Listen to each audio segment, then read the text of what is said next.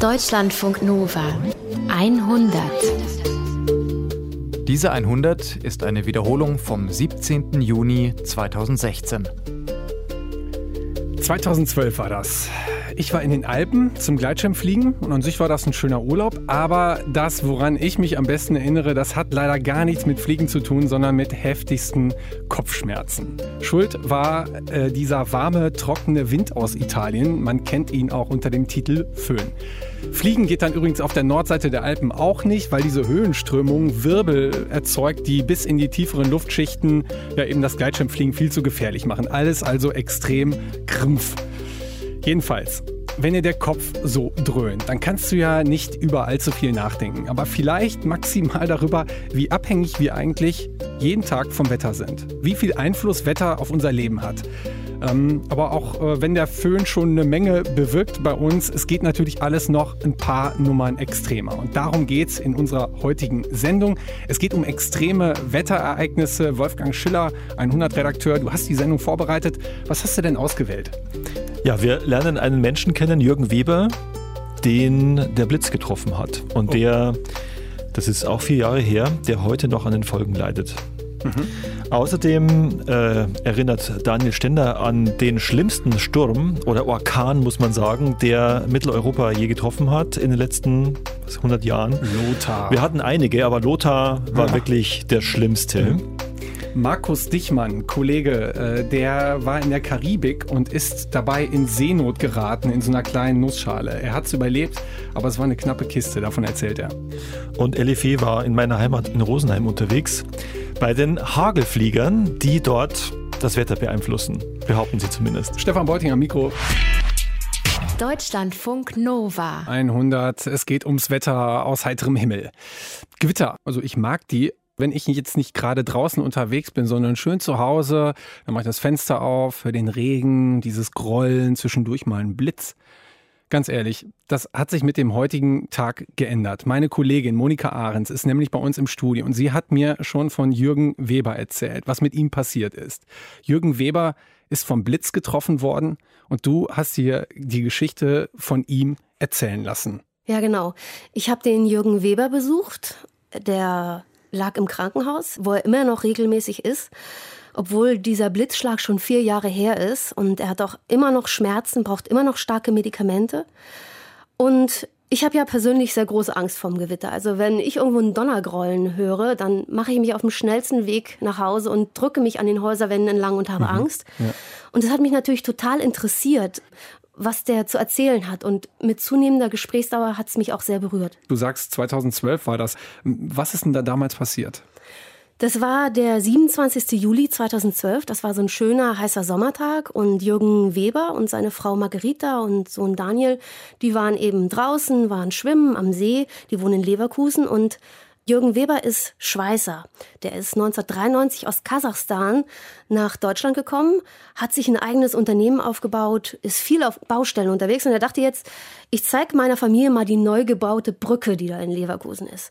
Und jetzt setzen sich auf die Fahrräder, fahren los und dann haben sie erzählt, ja, da war so ein Donnergrollen in der Ferne, es war ein leichter Regen schon, aber die haben das nicht so ernst genommen. Also seine Frau hat gesagt, wollen wir nicht zu deiner Mutter und äh, da mal Schutz suchen? Mhm. Hat er gesagt, wir sind noch nicht aus Zucker und sind weitergefahren. Ja, und dann wurde es leider ziemlich schnell, ziemlich schlimm. Und sind mit Fahrrädern gefahren. Von einmal wurde alles schwarz. Die Wolken waren von einmal ruckzuck da. Dann haben wir angehalten und das ist eine Siedlung, da stehen nur Häuser, nur Bäume. Also ich weiß noch, da ging noch eine Frau mit Schirmen an uns vorbei. Also Leute gingen auch an uns vorbei. Wir haben die Fahrräder abgestellt, standen. Hinter mir waren drei Bäume und äh, meine Frau und mein Sohn standen ein bisschen weiter. Und dann hat es einen Riesenknall gegeben. Es war so laut und so hell. Das weiß ich auch noch. Das war richtig ohrenbetäubend. Also so richtig so ein Krach. Und dann hat er sich gedreht und dann sagte Papa, da kam Blitz, genau im Kopf. Und dann habe ich Hände so bekreuzt und dann stand ich und gezückt, gezückt, gezückt. Und dann bin ich umgefallen. Und hat gedacht, dass ich vielleicht mache so einen Spaß. Er hat es mal nicht kapiert. Ja, und dann lag mein Mann auf dem Boden. Unser Sohn schrie. Ich bin zu ihm. Ich habe gedacht, er wird tot. Und der war ganz schwarz, auf, auf der rechten Seite war das. vom Gesicht, also dachte die Augen ganz weit starr auf. Und meine Frau, die sagt, ich habe direkt gerochen, das war so richtig gestunken nach verbranntem Fleisch. Mein Gott. Mhm. Also der Blitz ist in einen dieser Bäume eingeschlagen, wo die Webers halt Schutz gesucht haben. Würden sie heute auch nicht mehr machen, beim Gewitter sich unter einen Baum stellen. Aber damals hatten die nur den Gedanken, wir wollen nicht nass werden. Und von diesem Baum ist der Blitz in den Kopf von Jürgen Weber übergesprungen und dadurch blieb eben sein Herz stehen. Hm. Margarita Weber war in Panik. Ihr Mann liegt wie tot am Boden. Konnte sie dem denn dann helfen in der Situation? Ich meine, oder da waren ja auch andere Leute. Haben die dem geholfen? Also die Leute, die standen dumm rum. Aber ein Mann, Rainer Hagen, der stand auf seinem Balkon und hörte das Geschrei und dachte, hm, da sind Kinder in Gefahr und die wollte er ins Haus bringen, damit sie geschützt sind. Und der kam ja. runtergerannt.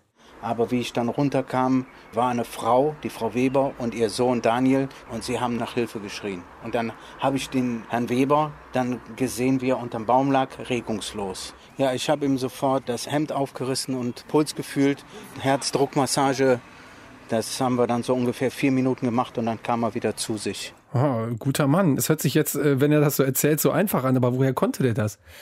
Der hat einfach vor ein paar Jahrzehnten mal seine Führerscheinprüfung gemacht und da Erste Hilfe gelernt.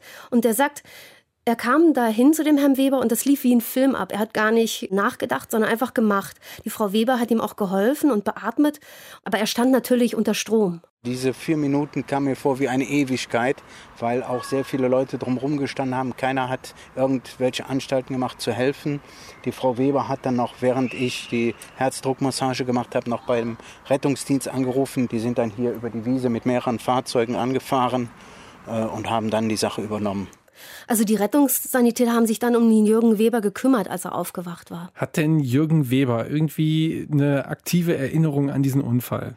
Also bei dem sind ein paar Stunden gelöscht.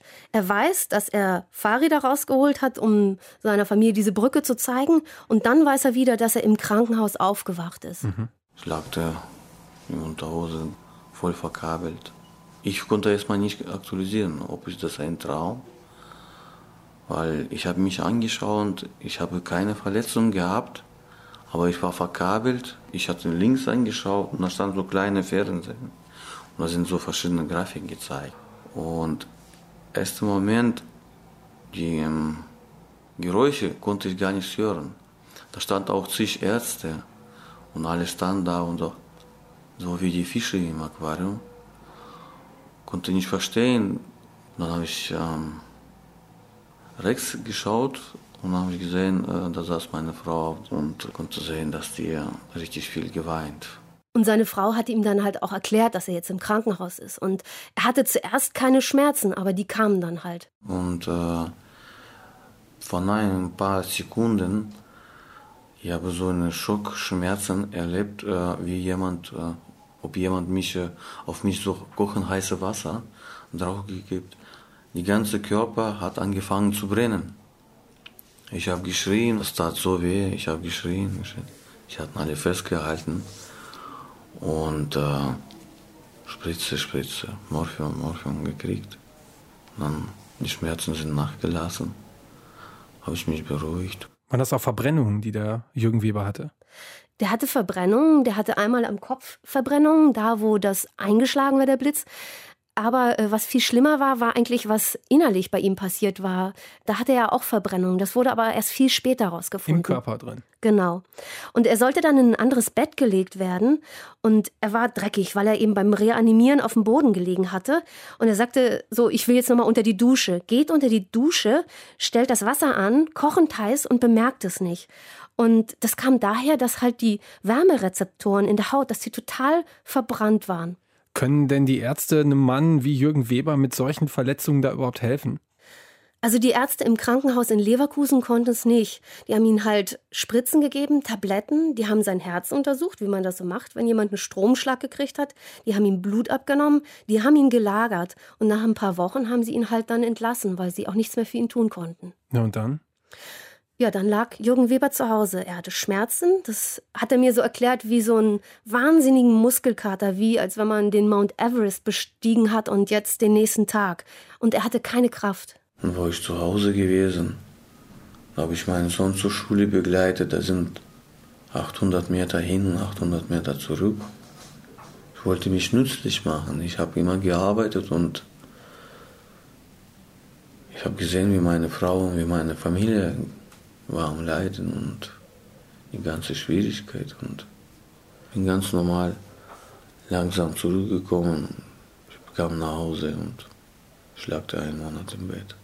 Das war zu viel für mich. Und es war halt so, dass er jede Woche Tüten voll mit Medikamenten schlucken musste, einfach mit Schmerzmitteln. Und diese Medikamente, die haben ja Nebenwirkungen. Da ist man benebelt. Wenn man Morphium nimmt, dauerhaft, das geht auf den Magen, das geht auf die Leber. Der Magen bleibt stehen, da geht nichts vor, nichts zurück, man bricht zusammen. Er hatte Krämpfe, er hatte Albträume, er war unheimlich reizbar. Die schlimmste gewesen ist, sobald irgendwie Kleinigkeit sofort nervös explodiert. Laute Stimme, laute Fernsehen, obwohl war er nicht laut. Geräusche, das hat mich sofort so sauer gemacht und nervös und für meine Frau war es schwierig. Ich war sauer, aufgeflippt. Die Gläser manchmal geflogen. Naja, bin ich einfach rausgegangen, versucht rausgehen und sich zu beruhigen. Ich habe von mir selber Angst gehabt, dass ich meine Frau oder meinen Sohn verletze. Ja, das ist ja kein Leben. Wie lange hat denn dieser Zustand so angedauert bei Jürgen Weber? Es war etwa drei Monate dass er nur zu Hause war, ohne dass ihm jemand helfen konnte. Die haben natürlich nach Ärzten gesucht, die haben alle Neurologen in der Gegend abgeklappert, wo sie wohnten. Keiner konnte denen helfen. Und dann im Oktober 2012, da hat die Frau Weber im Internet den Neurologen Berthold Schalke entdeckt, der Blitzschlagopfer behandelt und das war dann die Wende. Mhm. Was hat der denn mit Jürgen Weber gemacht? Der hat erstmal Jürgen Weber und seiner Frau gesagt, ich bin der Richtige für euer Problem. Und eine gute Erkenntnis dann. Ne? Ja, vorher war ja. ja. niemand, fühlte sich richtig mhm. berufen, da mal zu helfen oder konnten, die konnten einfach nicht helfen. Und jetzt äh, der Berthold Schalke, der arbeitet halt im Uniklinikum Regensburg, der behandelt zurzeit etwa 50 bis 60 Blitzschlagopfer, hat da vor ein paar Jahren mal mit angefangen, der kannte sich halt aus. Und der hat dem Jürgen Weber erklärt, was da im Körper passiert ist bei ihm, als der Blitz eingeschlagen hat. Woher die Schmerzen kommen, woher die Reizbarkeit kommen und die Albträume. Das hat er glücklicherweise mir auch nochmal erklärt, was da beim Blitzschlag passiert im Körper. Der Blitz hat eigentlich nur ein Bestreben, er möchte vom Himmel auf die Erde kommen und die Spannung, die zwischen der Wolke zum Beispiel und der Erde besteht, soll abgebaut werden. Nun stehen Sie dazwischen und kriegen den Blitzschlag ab. Wir reden hier über Dimensionen von Millionen Volt, 100.000 Ampere und Temperaturen im Schnitt 25.000 Grad die Energie, die darüber fließt, soll möglichst schnell runter zum Erdboden. Und deswegen sucht er sich halt den Weg des geringsten Widerstandes. Und das sind nun mal die Adern und die Nervenstrukturen. So, und deswegen geht in diesem zentralen Nervensystem, da fließt der Strom durch und da geht halt was kaputt. Und nicht die großen Nervenfasern, die durch unseren Körper führen, weil die sind wie Elektrokabel durch so eine Hülle geschützt. Aber die kleinen Nervenverästelungen am Ende, zum Beispiel die Kälte- und Wärmerezeptoren in der Haut, die gehen kaputt. Die verschmoren regelrecht bei so einem Blitzschlag. Und auch im Gehirn wird einiges zerstört. Unser Gehirn, das besteht ja aus so verschiedenen Bereichen. Die haben alle bestimmte Aufgaben und Dazwischen verlaufen so Bahnen, die die verbinden. Und die werden da auch zum Teil zerstört bei so einem Blitzschlag. Das heißt, jemand, der einen Blitzschlag hatte, der wird vergesslich. Dem fällt es schwer, etwas Neues zu lernen. Das Problem hatte der Jürgen Weber auch. Und es gibt einen Bereich im Gehirn, den Frontallappen, der ist auch für soziale Kontrolle zuständig. Und wenn da was kaputt geht, und das war bei dem Jürgen Weber der Fall, dann werden die Leute unheimlich reizbar. Und das alles hat der Berthold Schalke denen erklärt. Und der hat ihnen auch gesagt, wie jetzt der Weg aussieht, wie sie das gemeinsam machen, welche Untersuchungen, Therapien jetzt für ihn anstehen. Der hat ihm auch neue Medikamente verschrieben, die dann nach einer Zeit auch besser anschlugen. Und das war für beide eine unheimliche Erleichterung. Und die eine haben Hoffnung, dann auch, ja. die haben Hoffnung geschöpft wieder. Nachdem, wo Professor damals gefunden und dann, dann ist das irgendwie so im Kopf so ein bisschen Klick gemacht, das muss ein Ziel haben, dass es nicht aufgeben. Für mich war das auch, ich war bei jedem Termin, bei jedem Arzttermin, überall war ich mit dabei. Ich habe auch immer gesagt, das ist auch ein Stück Therapie für mich, weil er hat zwar die körperlichen Schäden davon getragen, die seelischen, die habe ich dann. Mein Gott, wie hart ist das? Und äh, der Jürgen Weber, man hört es ja auch an seiner Sprache, wie langsam er spricht. Man weiß jetzt nicht, wie er früher gesprochen hat, aber wie kannst du das denn einschätzen, jetzt vier Jahre danach? Wie geht es denn Jürgen Weber heute? Wie geht es seiner Frau? Also im Vergleich zu 2012, wo das passierte und wo er da einfach nur da lag, geht es ihm jetzt sicherlich besser. Der Berthold Schalke hat mir das mal gesagt, in Schulnoten ausgedrückt von sechs ganz mies bis eins ausgezeichnet. Da war er am Anfang auf einer fünf und jetzt hat er sich so, sagen wir mal, auf eine drei gekämpft. Ja. Der hat sich wieder hochgekämpft. Der hat im August 2015 auch wieder angefangen zu arbeiten. Der ist Schweißer. Er hat mir gesagt, es sei körperlich nicht so anstrengend, aber man braucht eine ruhige Hand, damit diese Naht gut wird und so weiter. Und wenn er dann so einen Krampf kriegt oder so zuckt und so, dann muss er halt sich irgendwo abstützen, die Hand abstützen, dass es geht. Er ist langsamer, er braucht mehr Pausen, aber ihm ist das total wichtig, dass er das macht. Und er hat immer noch Schmerzen, sein Kälte-Wärmeempfinden ist nach wie vor gestört. Und er war ja jetzt auch wieder im Krankenhaus in Regensburg. Und da war es jetzt gerade so, dass er versucht hat, die Schmerzmittel, die er so kriegt, mal abzusetzen, um mal zu gucken, woher kommen die Schmerzen eigentlich, die ich so habe? Kommen die jetzt noch vom Blitzschlag, von den Folgen oder kommen die vom Entzug? Und er soll jetzt neu eingestellt werden und neu eingestellt werden, das klingt irgendwie so technisch, aber das ist schwer auszuhalten. Also der braucht Beruhigungstabletten, damit er das aushält, dass er die Schmerzmittel abgesetzt mhm. hat. Dieser Entzug. Wenn du jetzt schlafen gehst, das ist so ein Gefühl, wie jemand richtig dich so zuckt am ganzen Körper. Innere Unruhe, die geht schlecht. Die Fieber, du bist pitschnass, geschwitzt und frierst, im Mund ist trocken und so ekelhaft. Du kannst Wasser trinken, das bringt gar nichts und äh, du kannst nicht ruhig sitzen, du kannst nicht liegen, ist richtig schlimm.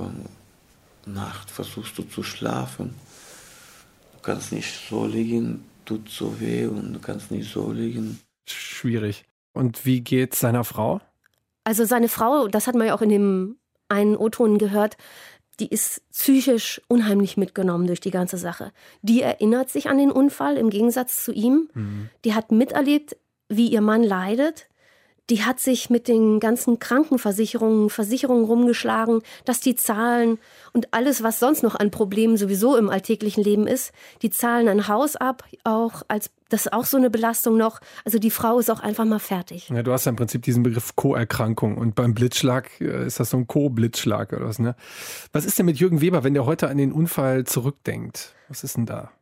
Also er hat Schuldgefühle schon, weil er damals eben nicht bei seiner Mutter ins Haus gegangen ist, wie seine Frau ihm das gesagt hat. Und der Unfall war halt eine Katastrophe für ihn und seine Familie. Und da hat er Schuldgefühle. Er sagt aber auch, dass ihn das verändert hat. Und das sieht er nicht nur negativ. Einerseits, dass das Unfall passiert. Ich habe viele Sachen, jetzt sehe ich mit dem anderen Blick. Wo ich krank gewesen hat meine Frau viele Fotos gezeigt, wo unser Sohn klein gewesen und Videos. Aber es festgestellt, dass ich habe viel verpasst. Und denke ich ganz anders. Meine Familie, mein Leben, ich genieße jetzt. So, meine Frau, mein Kind, meine Mutter. Völlig beeindruckend, was er erlebt hat, wie er das durchgestanden hat. Was hat denn die Geschichte, was hat das mit dir gemacht? Also ich habe echt Respekt vor ihm, dass er das gepackt hat. Er ist echt so ein Malocher, der sich da wieder hochgekämpft hat. Und ich weiß nicht, wenn ich an mich denke, ob ich das geschafft hätte, ob ich nicht liegen geblieben wäre. Also ich habe Respekt. Und ich habe jetzt auch eine ganze Menge detaillierte Informationen natürlich, was passieren würde, wenn der Blitz bei mir einschlägt und was danach alles los wäre. Ich kann nicht sagen, dass die Angst vor Gewitter jetzt dadurch weggegangen ist. Aber ich denke jetzt, hm, ich weiß jetzt immerhin, wenn es passiert, wohin ich gehen muss, damit mir jemand hilft. Ja, und du würdest dich wahrscheinlich nicht wie Jürgen Weber unter einen Baum stellen. Monika Ahrens, ich hoffe, dass du nicht vom Blitz getroffen wirst. Vielen Dank für die Geschichte von Jürgen Weber und seiner Frau. Jürgen Weber, der sich zurückkämpft ins Leben nach einem Blitzeinschlag.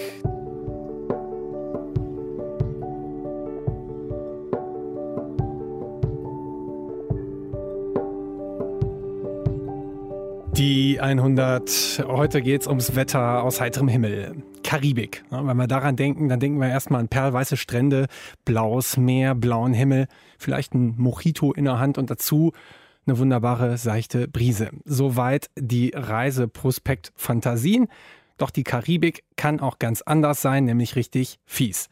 Vor der karibischen Küste entstehen nämlich die heftigsten Stürme. Und am eigenen Leib hat das mein Kollege Markus Dichmann erfahren und sich dann plötzlich sehr, sehr klein gefühlt. Markus, Du warst unterwegs auf dem Weg von Kolumbien nach Panama und das äh, auf dem Karibischen Meer in einem ja doch irgendwie zu kleinen Boot. Ja, genau, denn meine Freundin und ich, wir wollten da zwei Örtchen besuchen, die liegen an der Grenze zwischen Kolumbien und Panama. Die heißen Capogana und Sabzuro, winzige, süße Fischerörtchen. Und von da aus kann man dann tatsächlich rüberlaufen, zu Fuß, über so einen kleinen Bergpass nach Panama. Und das war eigentlich so die reine Reiselust, ja, Abenteuerlust, die uns dahin getrieben hat. Auch mit dem Boot darauf fahren, das klang ja irgendwie gut. Okay, und du kannst dann nur mit dem Boot hinkommen? Ja, genau. Also das macht auch so ein bisschen Spaß ja logischerweise der Reise aus. Und das liegt einmal daran, dass das Grenzgebiet zwischen Panama und Kolumbien einfach sehr dicht bewaldet ist. Ja, da kommt man eigentlich gar nicht durch. Und dann will man auch keine Straßen da durchziehen, denn der Drogenverkehr zwischen Kolumbien und Panama, der ist ziemlich heftig. Ne? Und dann will man also den Drogenschmugglern es nicht noch leichter machen durch Straßen, die man da baut. Beschreib mal genau, wo eure Reise losging. Ja, das ist Turbo, heißt das Örtchen. Einmal auf der anderen Seite der Bucht von Panama aus, sozusagen ziemlich runtergekommener Ort. Der Hafen da ist eigentlich auch nur so eine olle Bretterbude. Da saß so ein Kerl mit Goldzähnen, so ein richtiger Pirat, ja. Der drückt einem dann die Tickets in die Hand, steckt das Geld ein. Also ich fand das da alles ziemlich unentspannt, muss ich gestehen. Aber nach und nach kamen dann zu dieser Bretterbude, zu diesem Hafen auch so ganz normale kolumbianische Touristen mit Koffern, Sonnenschirm, Schlapphüten, Flipflops, hatten sie alles dabei. Und dann musste ich schon wieder doch so einen Moment über mich selber lachen, weil ich dachte, Mann, komm, das ist alles ganz harmlos ja eigentlich. Ja, und ihr brauchtet ja auch auf jeden Fall ein Boot, ne? Aber beschreibt doch mal, was war das denn für ein Boot? Ich schätze mal so acht Meter lang, würde ich sagen, in etwa. Da saßen dann in so in sechs Reihen jeweils vier Menschen nebeneinander. Hinten drauf stand der Kapitän noch mit einem ähm, Co-Kapitän, ziemlich drahtiger junger Kolumbianer, dem ich vielleicht mein Leben verdanke. Auf jeden Fall hat er dafür gesorgt, dass nichts Schlimmeres passiert. Und vorne in den Bug hatten sie noch drei deutsche Touristen reingeklemmt, einfach so auf den bloßen Boden, um das Boot voll zu machen und eben noch ein bisschen mehr Geld zu machen. Okay, und mit dieser Schaluppe seid ihr dann raus aufs Meer? Ja, und da habe ich mich irgendwie auch wirklich ein bisschen selbst verarscht, wenn ich mal ganz ehrlich sein soll. Das war so ein kleines Speedboat und ich dachte die ganze Zeit, ja, mit dem Ding, geil, da fahren wir dann so die Küste entlang, gucken uns den Dschungel an, die Klippen, die Strände und das wird eine nette Bootsfahrt, dachte ich. Und dann kam das anders. Nee. Also der Kerl hat brutal beschleunigt, ja, direkt aufs offene Meer zu. Das war echt ein Moment, da hätte mich fast der Schlag getroffen. Ja, das wurde nämlich langsam hell. Es war noch dunkel, als wir losgefahren sind. Erst langsam ging die Sonne auf. Die hat man aber nicht gesehen, weil die hinter einer tiefschwarzen Wolke aufging, die sich vom Himmel bis an die Wasseroberfläche zog. Und dahinter wurde es dann so rubinrot, der Himmel. Richtig bedrohlich wirkte das einfach alles auf einmal. Und während ich noch so drauf starre auf diesen Sonnenaufgang und diese dunkle Wolke, denke ich mir so, ach du Scheiße, wieso fahren wir denn da jetzt darauf zu? In dem Moment schlägt mir schon waagerecht der Regen ins Gesicht. Das hat okay. ungefähr 20 Sekunden gedauert, da war ich komplett von oben bis unten klitschnass. Okay, ihr fahrt geradewegs in so ein Sturmtief rein und ähm, hat sich dann da keiner auf dem Boot äh, irgendwie gefragt, ob das eine gute Idee ist, das zu machen? Also ich ehrlich gesagt nicht, ja. Also ich war in dem Moment irgendwie so auf Abenteuer gepolt, hatte irgendwie in dem Moment echt noch Spaß, ja. Ich habe laut gelacht über diese irgendwie so surreale Situation. Das, das Boot ist so über die Wellen geschlagen. Es hat jeden Achterbahnritt alt aussehen lassen und ich habe ja auch einfach null Erfahrung mit See und Stürmen und ich dachte, naja, wenn der hier rausfährt, der wird schon wissen, was er macht. Das wird schon gut gehen.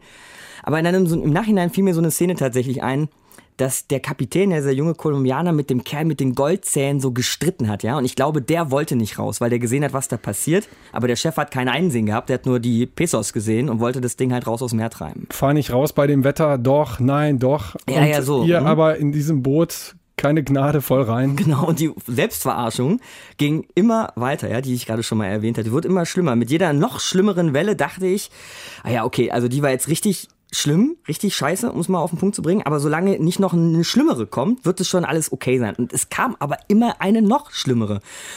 Und irgendwann fing ich dann an, in jeder dicken Wolke am Horizont irgendwie schon ein Stück Land zu vermuten. Ach ja, guck, wir sind schon fast da, ne? Aber es war natürlich auch nichts. Und das Schlimmste, was ich eigentlich gemacht habe, war der ständige Blick auf die Uhr. Warum das? Also am Anfang hieß es, die Fahrt dauert so anderthalb Stunden, ja? Das war so angepeilt, maximal zwei. Und in meiner Verzweiflung fing ich mir an einzureden, das Boot fährt so tierisch schnell, um durch diesen Sturm zu kommen. Das wird bestimmt schneller gehen. Ne? Also wir werden in unter anderthalb Stunden da durchkommen. Mhm. Aber war natürlich Quatsch, ja. Durch den Sturm hat es nur noch länger gedauert. Ja. Du hast dich ja tatsächlich ähm, irgendwann dann auch bedroht gefühlt, oder? Ja, das muss ich schon ehrlich gesagt eingestehen, ja. Also ich dachte mehrfach, das war's jetzt mit mir. Also ich saß ganz rechts am Rand im Boot, so damit du dir das mal so vorstellen kannst von den Größenverhältnissen. Ich saß da ungefähr so, als könnte ich meinen Ellbogen auf die Reling legen, den rechten Ellbogen, wie als würde ich ihn auf dem Tresen ablegen, um Bier zu trinken oder so. Ganz nah am Wasser. Und es gab mittendrin in der Fahrt so mehrere Male, dass die Wellen, die immer so von der Seite auf uns zukamen, weit über meinem Kopf standen. Und ich habe dann jedes Mal gedacht, so, ja, die bricht jetzt über Was uns schätzt zusammen. du, wie viele Meter das waren? Naja gut, wir saßen ja nun praktisch mit dem Po fast auf Wasseroberfläche. Ja. Also lass die mal zwei Meter hoch gewesen sein vielleicht. Ja. Aber vielleicht auch, ich weiß es nicht. Hm. Es, weil das Boot steht dann auch immer schwer und du fällst dann ja auch in so ein Wellental. Tal. Dadurch wirkt die wieder größer. Ja. Ne? Also überhaupt kaum einzuschätzen. Aber es war, hat mir auf jeden Fall tierisch Angst gemacht. Aber dieser Höllenbootsmann, den wir da hatten, der hat uns da irgendwie durchgekriegt. Wie hat er das gemacht? Oh, fürchterlich, ehrlich gesagt. Der hat das Boot immer so hart rumgerissen, dass man dann doch wieder mit dem Bug geradezu auf die Welle Frontal stand. auf die Welle, ja. Frontal, bis man oben auf dem Kamm stand und dann ist das Boot paff, hinten runtergefallen, so dass man mehrere Sekunden lang frei in der Luft stand. Es fühlte sich wie in Zeitlupe an, hat einem den Magen umgedreht. Meine Freundin, die saß ja neben mir, ne? Und ich habe dann an einer Stelle echt mal so einen zaghaften Versuch los, äh, bin ich losgeworden, meine letzten Worte irgendwie zu formulieren. Habe das dann aber sofort wieder sein lassen, weil ich dachte, ich mache hier nur noch mehr Angst, ne? Als vielleicht ist es ja auch gar nicht so schlimm, aber es war schon schlimm. Irgendwie. Bad Karma, ja. Wie ging es denn den anderen Leuten, die da auf dem Boot waren, den Touristen, die da vielleicht auch irgendwie im Badelatschen, was weiß ich, mit ihrem Sonnenhut angekommen waren, die du ja am Anfang da erwähnt hast? Ja, das war echt eine ziemliche Katastrophe, muss ich sagen. Absolute Katastrophe eigentlich. Also hinter mir saß eine Mutter mit ihrem Sohn, noch ein älterer Herr daneben und dieser ältere Herr hat die ganze Zeit versucht, irgendwie mit dem Kleinen rumzuflaxen, hat so mit den Augen gezwinkert, immer mit einem, hat irgendwie Späße gemacht, laut gelacht. Netter Versuch. Ja, hat aber irgendwann gar nichts mehr getaugt, ne? Weil, also A, konnte man seine Scherze und sein Lachen irgendwann nicht mehr hören, weil der Sturm so laut war und B, hat der Kleine geschrien wie am Spieß. Und was ich beeindruckend fand, war, dass der vor Erschöpfung irgendwann eingeschlafen ist, was ich unglaublich fand in diesem Sturm. Aber nach 10, 15 Minuten war er irgendwann wieder wach und dann schrie er wieder und es ging so weiter. Naja, und eins von den Mädels, die da vorne saßen, ne, habe ich dir ja erzählt, die vorne im Bug saßen, ohne eine Möglichkeit, sich festzuhalten, die wollte irgendwann, weil sie so Angst hatte, irgendwie nach hinten klettern, um sich irgendwie in Sicherheit zu bringen. Das hat auch alle Leute wahnsinnig gemacht auf dem Boot. Also es war irgendwie ziemlich unschön. Hast du eigentlich mal mit den Leuten irgendwie gesprochen, ob die sowas schon mal erlebt haben? Ob das jetzt irgendwie, war das jetzt für dich einmalig? Oder wenn der Typ könnte ja auch sagen, haben wir so alle 14 Tage mal. Für mich war es einmalig. Ähm, ich habe später erfahren, dass dieses Boot gelegentlich kentert Ja. auf dieser Tour. Oh ja, wunderbar. Aber du bist heute hier, Markus, und darüber bin ich sehr froh. Du hast es irgendwie geschafft, wieder an Land zu kommen. Wie war das? Drei Stunden hat's gedauert in dieser verdammten Nussschale. Dann hörte es irgendwann erstmal auf zu regnen. Das war das Erste, wobei eigentlich war das nicht gut, dass es aufgehört hat, weil der Regen, der Karibikregen war warm und das hat eigentlich gut getan und plötzlich war nur noch dieser kalte Wind und man war ja klitschnass. Das hat einem so richtig die Haut runtergeschält, sehr unangenehm. Aber langsam wurde dann auch der Sturm ruhiger, ja, legte sich so ein bisschen und dann haben wir da angelegt in diesem Ort und das ist echtes Paradies auf Erden. Also das Ende war, das war schon ein bisschen absurd, dass wir, dann ging die Sonne noch auf und so. Also Schöner wild. Kontrast, ja. Haben das denn alle gut überstanden, die Fahrt? Die anderen? Die drei vorne, die ich erwähnt habe, ne, da vorne im Bug, die haben echt ganz schön heftige Verletzungen mitgenommen. Also die eine, das eine, die Mädel ist mit ihrem Kopf gegen die Reling geschlagen, sodass sie fast so einen Tischtennisball großen Bluterguss überm Auge hatte. Der sah ganz schlimm aus. Sie war natürlich auch völlig konfus, desorientiert. Die andere hat sich den, der, der hat's den Ma Rücken zermartert durch diese ständigen Aufschläge auf dem Wasser. Rauf und runter, ja. ja. Und als wir dann da angekommen sind, also jetzt mal noch so ein bisschen Küchenpsychologie, ich glaube, die hatten, waren auch irgendwie stark traumatisiert, weil die eine warf sich sofort auf das erste Fleckchen Boden, streckte alle Viere von sich und sagt, ich wollte sterben. Ich wollte auf dem Boot sterben, damit es einfach vorbei ist, weil es so ein, so ein Horror war da auf dem Boot. Okay, wo du schon mal bei Küchenpsychologie bist, wie geht's dir jetzt heute mit Booten und so? Ja, hab's überlebt, war im Moment ziemlich fertig, habe lange noch dieses Boot gespürt in meinen Knochen. Ähm, aber ich sag mal, wenn ich es heute vermeiden kann, auf ein Boot zu steigen, würde ich es jederzeit vermeiden. Markus Dichmann hat die harte Seite der Karibik kennengelernt. Mit einer Nussschale war er im Tropensturm unterwegs auf offener See und heute ist er zum Glück wohlbehalten hier gewesen. Danke, Markus.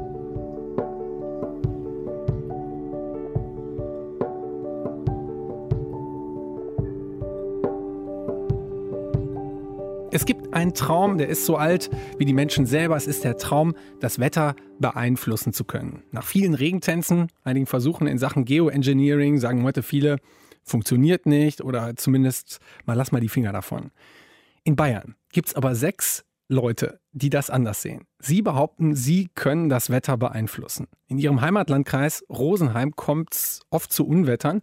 Da ist auch Hagel dabei. Und das wollen die sechs so nicht hinnehmen. Elli Fee hat sie besucht. Die Hagelflieger von Rosenheim. Wenn Georg Vogel von Impfen spricht, dann nicht als Arzt. Georg Vogel ist der Chef der unteren Naturschutzbehörde im Landratsamt Rosenheim. Mit eigenem Büro, Schreibtisch, Ordner, Zimmerpflanzen. Doch wenn Georg Vogel Bereitschaft hat, dann ist das Beamtendasein Nebensache. Dann behält er den Höhenmesser auf seinem Schreibtisch im Blick wie andere Menschen ihr Handy. Damit kann man natürlich auch schon ein bisschen was abschätzen, wenn man weiß, wie sich die Druckgebiete verteilen. Anstelle von Facebook hat er durchgehend die Seite vom Deutschen Wetterdienst offen. Wie ist die Lage? Gibt es grundsätzlich die Möglichkeit, dass es Gewitter geben kann, hagelträchtige Gewitter geben kann? So genau weiß man das nie, sagt Georg Vogel. Es braucht ein Näschen dafür. Wenn Georg Vogels Näschen aber tatsächlich anschlägt, dann muss es schnell gehen. Dann sagt Georg Vogel, jetzt wird es interessant für uns. Und die untere Naturschutzbehörde muss ohne ihn weitermachen.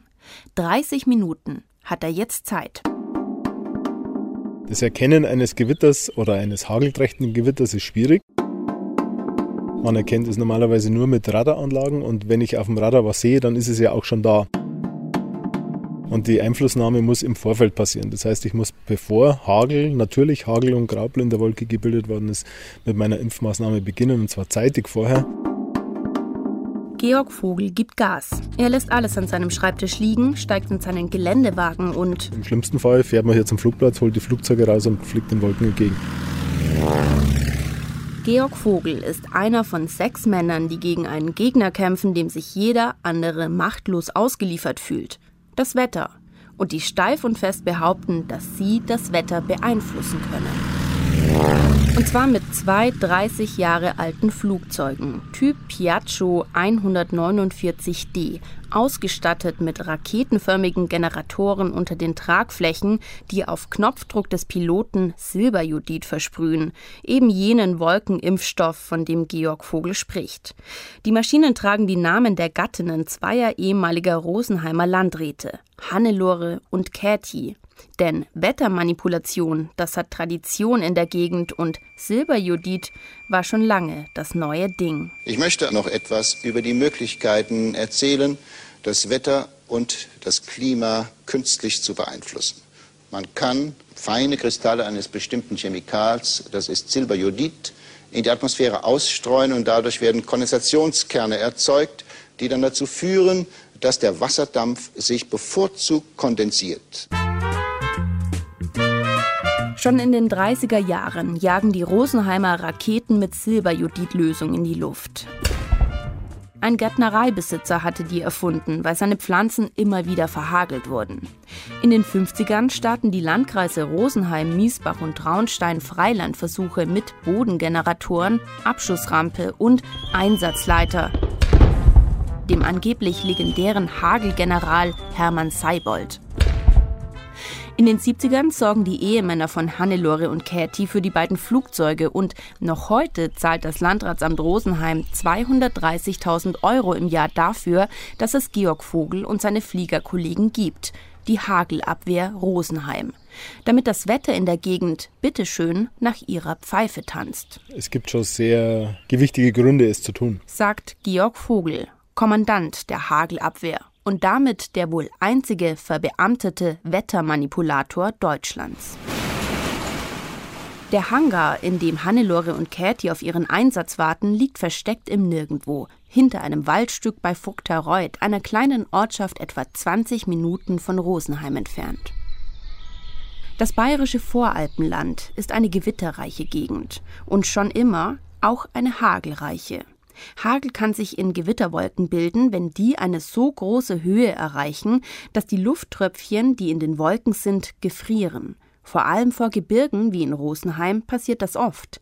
Die Wolken stauen sich und wachsen nach oben. Oben ist es kalt, das Wasser gefriert. So weit, so klar. Dass dann aber kein Schnee entsteht, sondern Hagel, ist leider etwas komplizierter. Naja, man weiß, dass in diesen Gewitterwolken die Hagelkörner deshalb so groß werden, weil zu wenig Kondensationskerne und zu wenig Eiskeime da sind. Kondensationskeime würden nämlich dafür sorgen, dass aus der Feuchtigkeit in der Wolke Regen wird. Eiskeime sorgen, genau, für Schnee. Die Abwesenheit dieser Keime führt unter bestimmten Umständen zur Entstehung des Hagelkorns.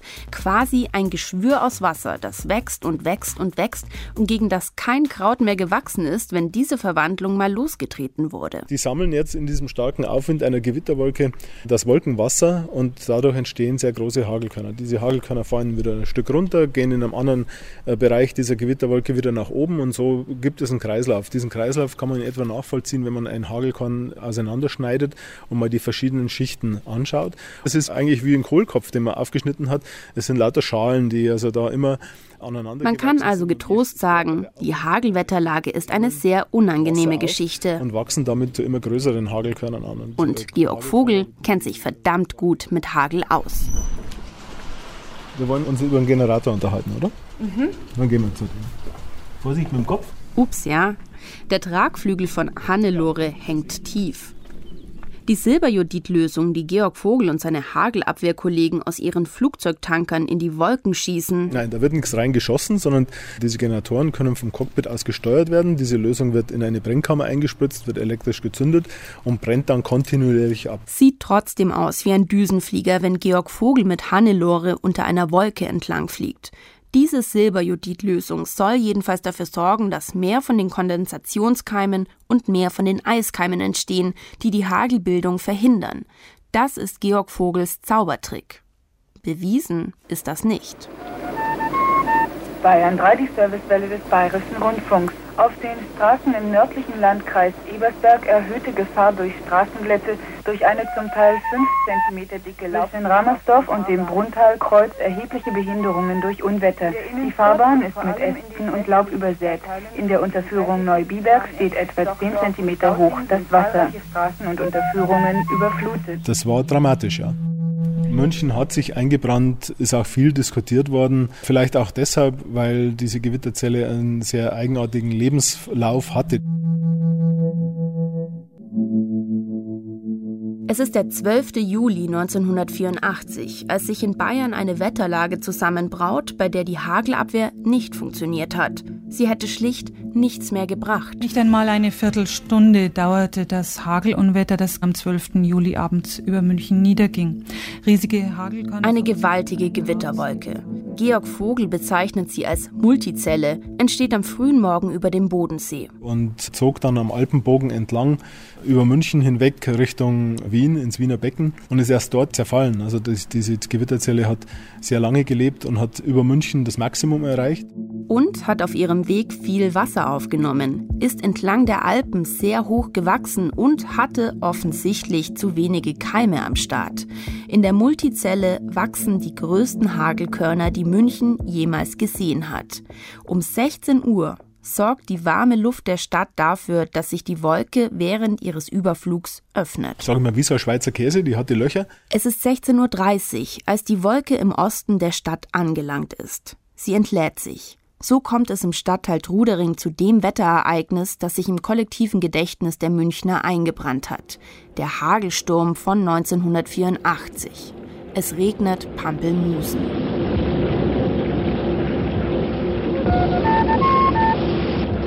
In Oberbayern im Gebiet zwischen Ammersee und Starnberger See, im Großraum München und vor allem im Landkreis Ebersberg wegen des Unwetters und nach starkem Hagelschlag erhebliche Behinderungen. 400 Menschen werden verletzt. Bei den Aufräumarbeiten kommt es sogar zu Todesfällen. Manche Menschen erleiden einen Herzinfarkt. Am Morgen nach dem Hagelschlag bietet H. ein Bild der Zerstörung. Mehr als drei Viertel aller Häuser sind beschädigt. Rollläden sind eingedrückt. Dächer wurden eingeschlagen. Der Regen prasselte in die offenen Häuser. Das Wasser läuft an den Wänden herunter. Tapeten lösen sich. Fensterscheiben sind zersplittert, die Menschen stehen fassungslos vor den Trümmern. Die Dachplatten hat es durchgeschmissen gehabt. Nicht? Und das Wasser ist dann, hat hineingekriegt, ist, ist runter über die Falltreppe und über die Treppe runter ins Vorhaus. Da ich mit der Schaufel zu Wasser gesetzt, vier Eimer. Die Münchner Feuerwehr ist mit 3000 Mann vier Tage ununterbrochen am Aufräumen und erlebt ihren größten Einsatz seit dem Ende des Zweiten Weltkriegs. Schaut auf alle Fälle katastrophal aus. Also wir sind also gestern bis um, also beziehungsweise heute in der Früh bis um 4 Uhr im Einsatz gewesen. Jetzt sind wir wieder weg und wissen wir nicht, wie lange. Also schaut schlimm aus. Und die deutsche Versicherungswirtschaft den bis dato größten Schadensfall. 1,5 Milliarden D-Mark. Insgesamt beläuft sich der Schaden sogar auf 3 Milliarden. Noch jahrelang werden die zerbeulten Autos in der Stadt an das Unwetter erinnern. Hätte so etwas verhindert werden können? Georg Vogel sagt, In dem Stadium, als es diese Gewitterzelle München erreicht, nein. Da war sie zu groß, da war sie zu weit ausgebildet, da war sie eine reife Superzelle, die nur noch hageln musste, die nur noch ihre Fracht abladen musste. Wenn man sich die Möglichkeiten der Einflussnahme anschaut, dann geht das nur im Bildungsstadium. Also ich sage jetzt mal am Bodensee ja, über München keine Chance. Das ist der Grund, warum Georg Vogel seinen Schreibtisch in der unteren Naturschutzbehörde so schnell verlässt, wenn er ein Gewitter anziehen sieht. Er muss in die Wolke, bevor sich der Hagel bildet. Er sagt, das ist die Achillesferse der Hagelabwehr. Und die Kritiker der Hagelabwehr sagen, das ist der Grund, warum das nicht funktionieren kann. Jörg Kachelmann himself hat sogar einmal getönt, man könne das Geld, das die Hagelabwehr im Jahr kostet, 230.000 Euro, auch gleich so aus dem Flugzeug werfen.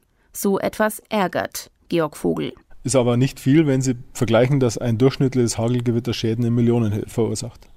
Also wenn es uns gelingt, nur ein Gewitter während der Saison hier zu verhindern oder abzumildern, dann ist für mehrere Jahre der Aufwand schon gerechtfertigt. Angeblich gibt es im Revier der Hagelflieger weniger Hagelschäden. Einen wissenschaftlichen Nachweis, einen randomisierten Versuch gibt es nicht. Diesen Versuch will hier im Schutzgebiet niemand machen, weil jeder von der Hagelabwehr überzeugt ist.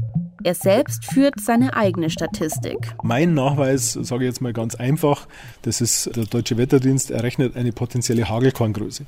Und wenn ich hier so bayernweit sehe, hier gibt es ein Gewitter um 15 Uhr nachmittags. Er hat vorausgerechnet, dass aus diesen Hagelgewittern Hagelkorngrößen bis drei Zentimeter entstehen können. Hier gibt es eine Gewitterzelle, die wurde beimpft. Aus der fällt kein Hagel oder vielleicht Graupel. Und nebenan gibt es eine vergleichbare Gewitterzelle, aus der ist der 3 cm große Hagel gefallen. Dann sage ich, hier gibt es einen Unterschied. Und woher kommt dieser Unterschied? Und diesen Unterschied rechne ich der Hagelabwehr zu. Heute hängen zwar Gewitterwolken am Himmel, aber Georg Vogels Näschen sagt, es ist alles klar. Meinen Sie, Sie müssen raus? Nee. Woher wissen Sie das? Die Wettervorhersage und die Gesamtsituation. Wir haben sehr kühle Luft und das ist so. Georg Vogel sagt, es sind nur ein paar kleine Stellschrauben, mit denen man das Wetter verändern kann. Ähnlich wie in der Chaostheorie, nach der ja der Flügelschlag eines Schmetterlings einen Hurricane auslösen kann. Vielleicht schafft es ja manchmal einfach der Glaube, selbst so etwas Unberechenbares wie das Wetter bezwingen zu können. Und der Hagel sei schließlich, so viel Georg Vogel auch über ihn weiß, von allen Wetterlagen der unberechenbarste Geselle. Und damit der spannendste. Wir wissen es nicht. Und noch schlimmer finde ich, dass wir vermutlich früher auf dem Mars sind, als wir wissen, was in diesen Gewitterzellen abläuft. Das kann Ihnen keiner sagen. Und es wäre doch höchst spannend, mal zu wissen, wieso entsteht denn plötzlich hier eine Schneeflocke und wieso entsteht denn da ein Graupelkorn? Man weiß es nicht. Es gibt nur Theorien. Man weiß so wenig, aber trotzdem fliegen sie die Hagelflieger von Rosenheim. Elife hat von ihnen erzählt.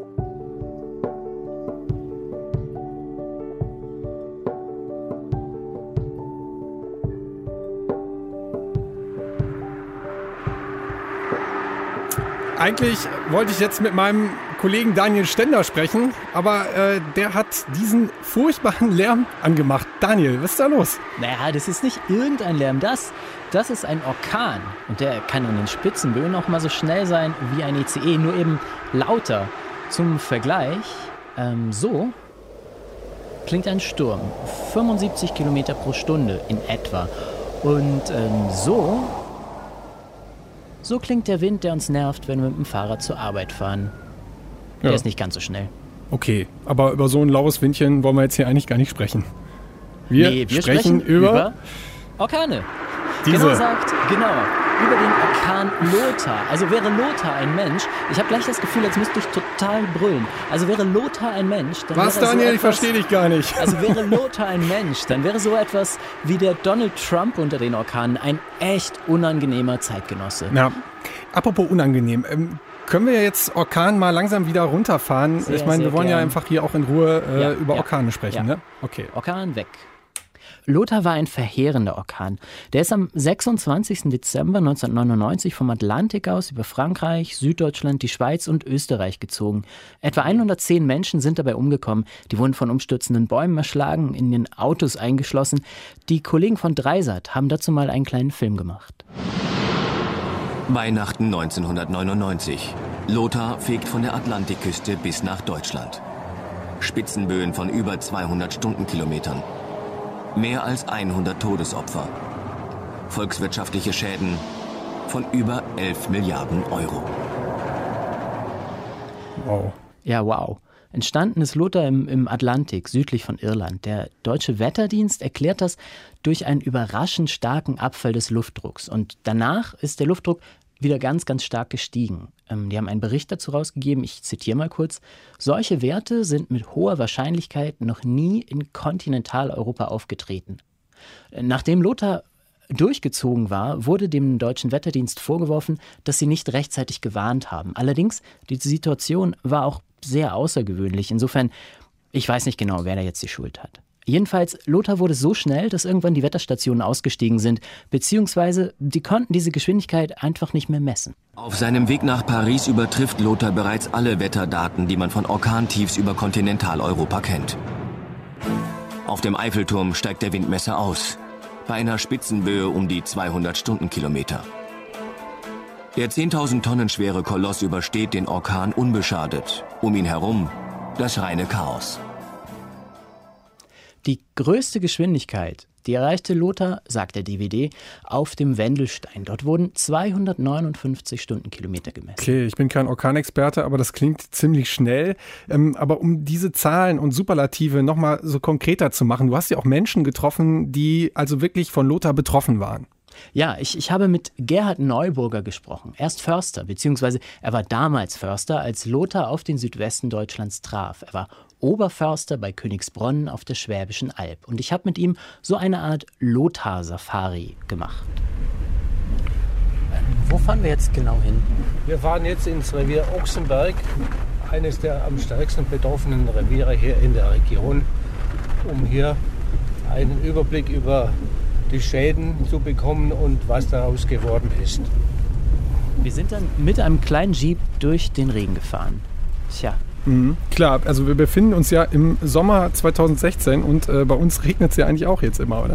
Immer. Es regnet wirklich ständig. Wir sind durch den Regen gefahren und wir haben uns angeschaut, wo Lothar damals gewütet hat. Damals, 1999, hat Gerd Neuburger gar nicht gemerkt, was da auf ihn zukam. Immerhin, es war Weihnachten und Neuburger war gerade bei seinem Bruder zu Besuch. Und er hat den Orkan an einem ganz kleinen Detail erkannt, an einer Fußmatte. Die Fußmatte wurde an der vor der Terrasse nicht einfach hochgehoben. Das sah aus wie so ein fliegender Teppich, fiel wieder runter und das ging so mehrmals. Wir haben uns zuerst drüber, haben drüber gelacht, bis uns dann klar war, da ist was anderes im Gange. Das ist nicht so lustig, wie es ausgesehen hat.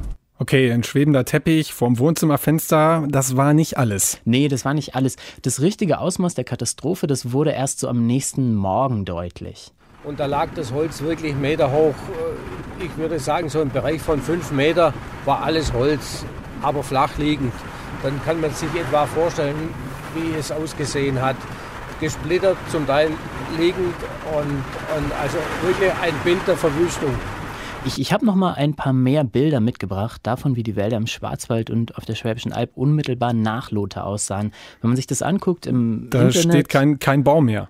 Ja, da ist gar nichts mehr. Das sieht aus wie nach einem Krieg. Überall umgestürzte Bäume, die sind gesplittert, abgeknickt. Und das ähm, Traurige dabei ist, also Förster, die denken ja in ganz anderen zeitlichen Dimensionen. Bis ein Wald sich so entwickelt, wie die sich das vorstellen und wie sie es wollen, vergehen 70, 100 Jahre und die arbeiten also immer mit dem, was ihre Vorgänger hinterlassen haben. Und Lothar, der hat an einem Nachmittag ziemlich viel von dem vernichtet, was Gerd Neuburger von seinen Vorgängern übernommen hat. Und Lothar war auch nicht der einzige Sturm, mit dem Neuburger zu kämpfen hatte. Knapp zehn Jahre vorher, 1990, da war ein anderer Jahrhundertsturm über die Schwäbische Alb gezogen. Er hieß Wiebke. Ich habe gedacht, oh je, schon wieder. Der Sturm Wiebke zehn Jahre zuvor war noch zu sehr in Erinnerung und auch die, die Folgen natürlich äh, an den Waldbeständen zu sehen, muss das sein.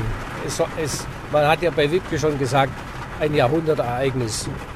Und jetzt nach zehn Jahren dasselbe oder so ähnliches nochmal, das war schon äh, schwierig zu akzeptieren. Ja, das kann ja im Prinzip auch nicht sein. Ne? Alle zehn Jahre ein Jahrhundertsturm, passt ja was nicht. Immerhin haben sie schöne Namen. Wiebke, Lothar, Jedenfalls 1990 hatte Gerd Neuburger gerade angefangen, in seinem Wald zu arbeiten. Und eine seiner ersten Aufgaben war, die Folgen von Wiebke zu beseitigen. 1999 kam dann Lothar und das Ganze ging von vorn los. Also hier, ich kann es in Kubikmetern ausdrücken, also hier waren es der Holzeinschlag von circa fünf Jahren, also rund 50.000 Kubikmeter Holz. Und hier in der Region allein eine Viertelmillion. Okay, noch so eine Zahl. Also innerhalb weniger Stunden wurden so viele Bäume umgeweht, wie sonst in fünf Jahren gefällt werden. Ja, genau. Und für Gerd Neuburger bedeutete das viel, viel Arbeit. Alles musste aufgeräumt werden. Ein halbes Jahr lang haben er und seine Helfer Bäume sortiert, weggeräumt, zersägt, gestapelt. Nicht nur bei ihm, in ganz Süddeutschland musste das gemacht werden. Es gab nicht genug Leute dafür und auf einmal gab es viel zu viel Holz. Es kam zu einem Preisverfall und weil kein Mensch so viel Holz gebrauchen konnte, wurde aus Gerhard Neuburgers Wald ein ziemlich billiges Angebot für die Spanplattenindustrie. Was hat er gemacht? Wie war das für ihn? Naja, ich glaube, das war eine Katastrophe und es war echt viel Arbeit. Aber andererseits, es war auch eine Chance.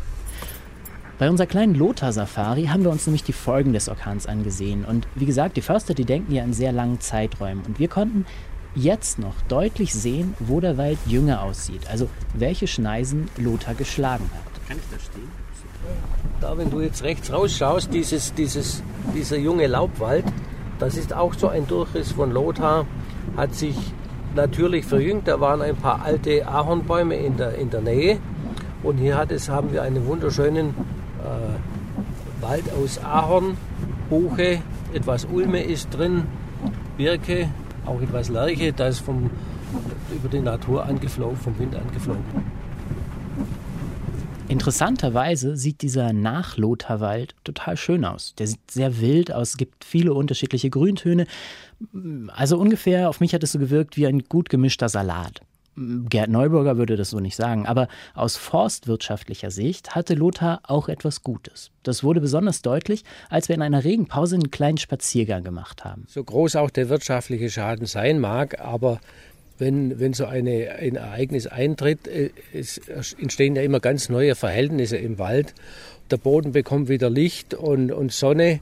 Insofern stellt sich wieder eine ungeheure Anzahl verschiedener Pflanzen ein. Zum Beispiel habe ich hier Erhebungen gemacht, ganz privat, als, als der Boden noch besonnt wurde und habe hier über 100 Blütenpflanzen, Bodenpflanzen gezählt ohne die Bäume. Für viele Förster war Lothar eben auch ein Grund, anders aufzuforsten. Weniger Monokultur, Nadelwald und Laubwald wurden gemischt. Insgesamt soll der Wald jetzt widerstandsfähiger sein. Das wäre dann ja quasi sowas wie ähm, ja das Gute an der ganzen schlimmen Katastrophe. Ähm, naja, gut, wir werden sehen, wie viel von den Bäumen halten, bis dann der nächste Jahrhundertsturm durchzieht. Und der könnte ja vielleicht auch beim nächsten Mal Daniel heißen. Ja, oder Stefan, oder? Nee, Stefan auf keinen Fall. Ja, oder, okay, Gerhard. Einigen wir uns auf Gerhard. Das war Daniel Stender in der 100 übers Wetter aus heiterem Himmel. Vielen Dank. Deutschlandfunk Nova. Aus heiterem Himmel hieß die Sendung. Das war sie schon selten so lange und ausführlich übers Wetter geredet, dass das trotzdem spannend war. Dafür danke an alle, die mitgemacht haben, an Elli Fee, die die bayerischen Hagelflieger besucht hat, an Daniel Stender, der erzählt hat, was Orkantief Lothar damals angerichtet hat, an Markus Dichmann, der Gott sei Dank in seiner Nussschale in der Karibik bei dem Sturm nicht abgesoffen ist und an Monika Ahrens, die erzählt hat, wie es war, als Jürgen Webermann vom Blitz getroffen wurde. Online-Redaktion hatte Rahel Klein, die Technik Norman Wollmacher, viele Namen bis hierhin, aber es ist fast geschafft. Die Redaktion hatte Wolfgang Schiller, ich bin Stefan Beuting und in einer Woche steht Paulus Müller wieder hier. Bis dann. Deutschlandfunk Nova 100. Ich möchte heute mal einen Tipp loswerden für Festivalbesucher, wo sie bei Gewitter nicht Schutz suchen. Beziehungsweise nicht ich gebe diesen Tipp ab, sondern der Neurologe Berthold Schalke. Also mit dem sicheren Ort, wenn ich daran denke, da sollte ja bei dem Rock am Ring den Leuten gesagt werden, sie sollten in ihr Zelt gehen. Das ist nahezu schon eine Aufforderung zum Totschlag, denn wenn sie im Zelt liegen, dann schlägt der Blitz in das Metallgestänge ein und leitet den Strom über den Erdboden weiter. Und wenn sie dann liegen, greifen sie mit ihrem gesamten Körper den Strom ab. Und das ist sehr viel gefährlicher, als wenn sie nur hockend mit ihren zwei Füßen den Strom aufnehmen. Als ich darauf gereist bin nach Panama, also in die Grenzregion Kolumbien, Panama, da habe ich mir ehrlich gesagt schon wirklich über eine Menge Sachen Gedanken gemacht. Von korrupten Polizisten, korrupten Grenzbeamten hin über Drogenkriminalität. Da gibt es viel bewaffnete Überfälle und so. Hatte ich auch die ein oder andere kleine Sorge, dass vielleicht was passieren könnte. Aber dass ich beinahe von einem Tropensturm und von Wellen und von einem harten karibischen Meer dann am Ende mitgenommen worden wäre, das habe ich mir wirklich nicht träumen lassen. Und das sitzt mir heute noch so ein bisschen in den Knochen. Also ich kenne ähm, Gerhard Neuburger, den Förster von der Schwäbischen Alb von Königsbronn, weil er der Vater von einer Freundin ist. Und diese Freundin hat einmal, und das war das erste Mal, dass ich überhaupt mit dem Thema, dem Orkan Lothar zu tun hatte, diese Freundin hat zusammen mit meiner Freundin mal einen Fotokurs gemacht. Und die haben Bilder entwickelt, noch auf Film. Und sie hat einfach eine Kamera ihres Vaters genommen und ihr Vater hatte aber vorher auf diesem Film Bilder von den Verwüstungen von Lothar gemacht. Die waren da noch drauf. Und bei diesem Fotokurs haben die dann selbst Fotos gemacht. Und jetzt gibt es ganz viele lustige Bilder, die doppelt belichtet sind. Man sieht im Hintergrund immer die Verwüstung von Lothar und im Vordergrund sind immer meine Freundin und unsere gemeinsame Freundin. Und beide machen irgendwelche lustigen Faxen. Und im Hintergrund ist immer die Apokalypse, Zerstörung, gesplitterte Bäume. Ich hätte es ja fast nicht gefunden, muss ich sagen. Erstmal ist Vogtareut irgendwie total versteckt mit Ja, dieser Umleitung. Diese Umleitung ist eine Katastrophe. Ja, und ich stand jetzt schon eine ganze Zeit hier und jetzt habe ich im Büro angerufen und habe nachgefragt, ob sie sich gemeldet haben, nochmal gemeldet haben. Und darum habe ich jetzt gleich vermutet, dass sie den Platz nicht gefunden haben, das ist der Standard. Es war tatsächlich alles der Fall. Der Flugplatz, von dem die Hagelflieger aus starten, ist eigentlich nur eine gute Viertelstunde von Rosenheim entfernt. Ich habe es aber irgendwie geschafft, eine geschlagene Stunde dafür zu brauchen und den Flugplatz erst weiträumig zu umkreisen, ihn dann nicht zu finden. Und als ich dann da war, so umständlich zu parken, dass ich Georg Vogel nicht gesehen habe und er mich nicht. Wir haben dann noch eine weitere halbe Stunde aufeinander gewartet. Er links vom Hangar, ich rechts vom Hangar ungefähr 20 Meter Luftlinie voneinander entfernt. Deutschlandfunk Nova 100. Jeden Sonntag um 16 Uhr. Mehr auf deutschlandfunknova.de.